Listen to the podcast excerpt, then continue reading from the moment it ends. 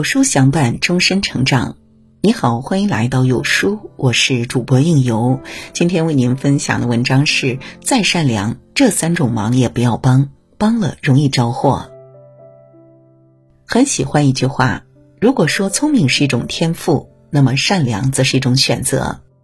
善良的人眼里有光，心中有爱，实属难能可贵。但也要知道。人世间最不可测的是人心，助人为乐是好事，但一定要小心，以免伤害到自己。你的善良需要带点锋芒，以下这三种忙不要轻易帮：一、超出自己能力，别逞强去帮。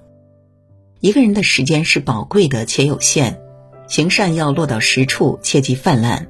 很多时候，如果你宁愿掏空自己，也要去操心别人的事情。到头来发现吃亏的是自己，你舍弃了自己宝贵的时间，却被那些利用你善良的人们压榨。好比电视剧《欢乐颂》里的关关，他心地很好，但常常把自己折腾个半死。有一回，同事请求关关代劳工作，他没有拒绝，结果工作出了纰漏，他被领导批评，同事非但没有替他说话，事后也没有一句安慰。关关经常加班，不是因为自己的工作繁重。而是，但凡同事请他留下来帮忙干活，他都同意，因此没有太多私人时间，也越发心累。很多时候，不要因为怕拒绝别人就逞强答应下来，反而委屈了自己，给自己的生活带来很大困扰。囊中羞涩时，就别一股脑的仗义；自己的生活顾不上，就不要答应到处救火。拒绝并不等于变得冷漠不近人情。而是懂得对自己的人生掌握主动权，不刻意讨好，也不胡乱迁就，合理行善。生活中谁都不容易，先把自己过好，才能更好的帮助他人。二不被感激理解，别一味的帮。小恩养恩人，大恩养仇人。你的善意要懂得适可而止。你若好到毫无保留，对方就敢坏到肆无忌惮。别惯坏那些被帮助的人，使他们得寸进尺，索取无度。分享一个故事：从前有一个乞丐到一户人家去乞讨，主人给了乞丐十块钱，乞丐拿着钱高高兴兴的走了。第二天，乞丐又来乞讨，主人依旧给了他十块钱，就这样持续了大半年。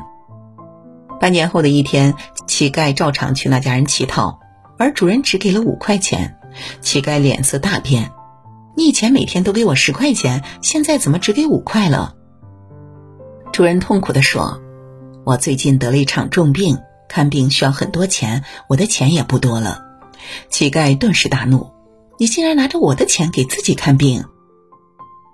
真正的善良必须带点锋芒，不要用自己的一片真心去迎合迁就那些无视你的人。该对什么人好，不该对什么人好，一定要看清。帮助别人从来就不是妥协和忍让，不懂理解感激的人，别再帮。好说话和老实人都不是贬义词，但不要让这份善意变得一文不值。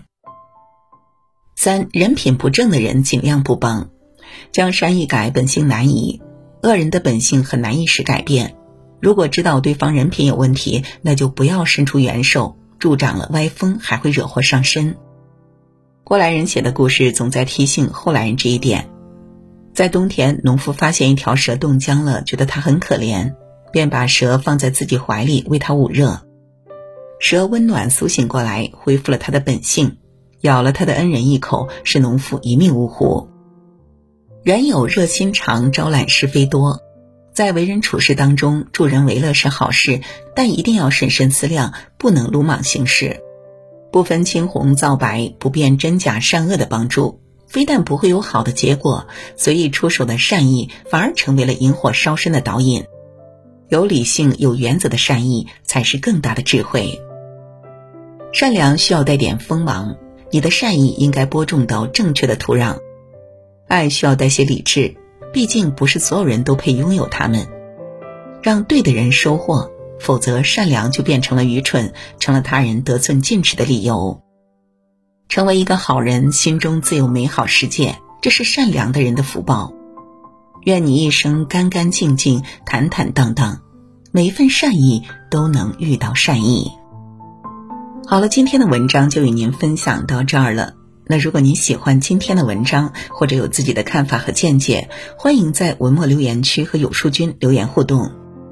想要每天及时收听到有书的暖心好文章，欢迎您在文末点亮再看。觉得有书的文章还不错的话，也欢迎分享到朋友圈，欢迎将有书公众号推荐给朋友们，这就是对有书君最大的支持。我是应由，让我们在明天的同一时间不见不散喽。